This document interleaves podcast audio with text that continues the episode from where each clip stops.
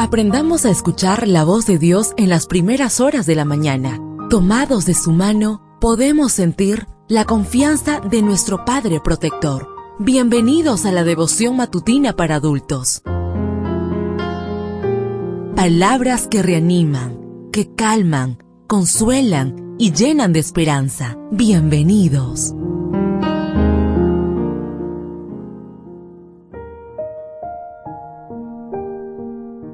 Apreciado amigo, apreciada amiga, qué bendición poder saludarte hoy 5 de abril. Recuerda, soy tu amigo Roberto Navarro y traigo para ti el devocional para esta mañana que lleva por título Confortará mi alma. La lectura bíblica la encontramos en el libro de Salmos 23.3. Confortará mi alma, me guiará por sendas de justicia, por amor de su nombre. El lunes 5 de abril de 1943, el pastor Dietrich Bonhoeffer fue detenido por la Gestapo. Permaneció en el calabozo hasta que fue ejecutado el 9 de abril de 1945.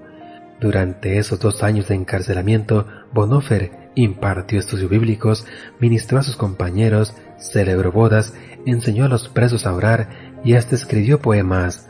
Uno de ellos lo tituló Dolor y Alegría, un poema sobre la dulzura que hay en las experiencias amargas.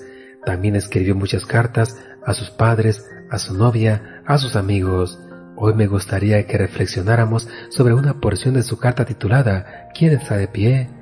Ante el avance de la perversidad, de la injusticia, de los engaños, de una sociedad que adulaba la maldad y repudiaba el bien, Bonhoeffer se pregunta, ¿quién se mantendrá firme? Y seguidamente responde, solo la persona cuyo criterio no está en su corazón, ni en sus propios principios, ni en su conciencia, libertad o virtud, sino que está dispuesta a sacrificar todo eso cuando ha sido llamada a una acción obediente y responsable de fe y lealtad a Dios, la que busca hacer de su vida una respuesta al llamamiento de Dios. En otras palabras, solo se mantendrá firme quien deja a un lado sus intereses y centre su vida en seguir el llamamiento divino. De los creyentes del tiempo del fin se dice que son los que siguen al Cordero por donde quiera que va. Apocalipsis 14:4. En muchas ocasiones, ese seguimiento conlleva la renuncia a lo que consideramos realmente valioso para nosotros. Por ejemplo, Moisés rozó llamarse hija de la hija del faraón, prefiriendo ser maltratado con el pueblo de Dios antes que gozar de los deleites temporales del pecado. Hebreos 11, 24 y 25.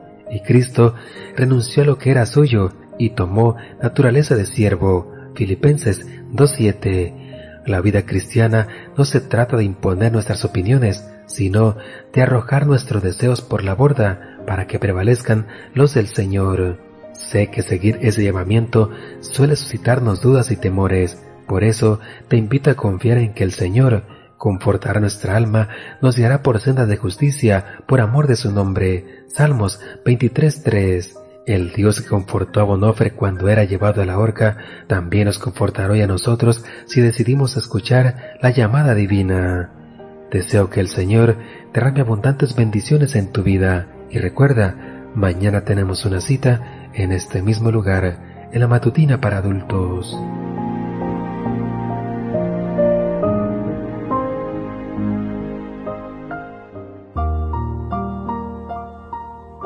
Ahora salimos a realizar nuestras actividades más seguros, sintiendo su voz en nuestro oído.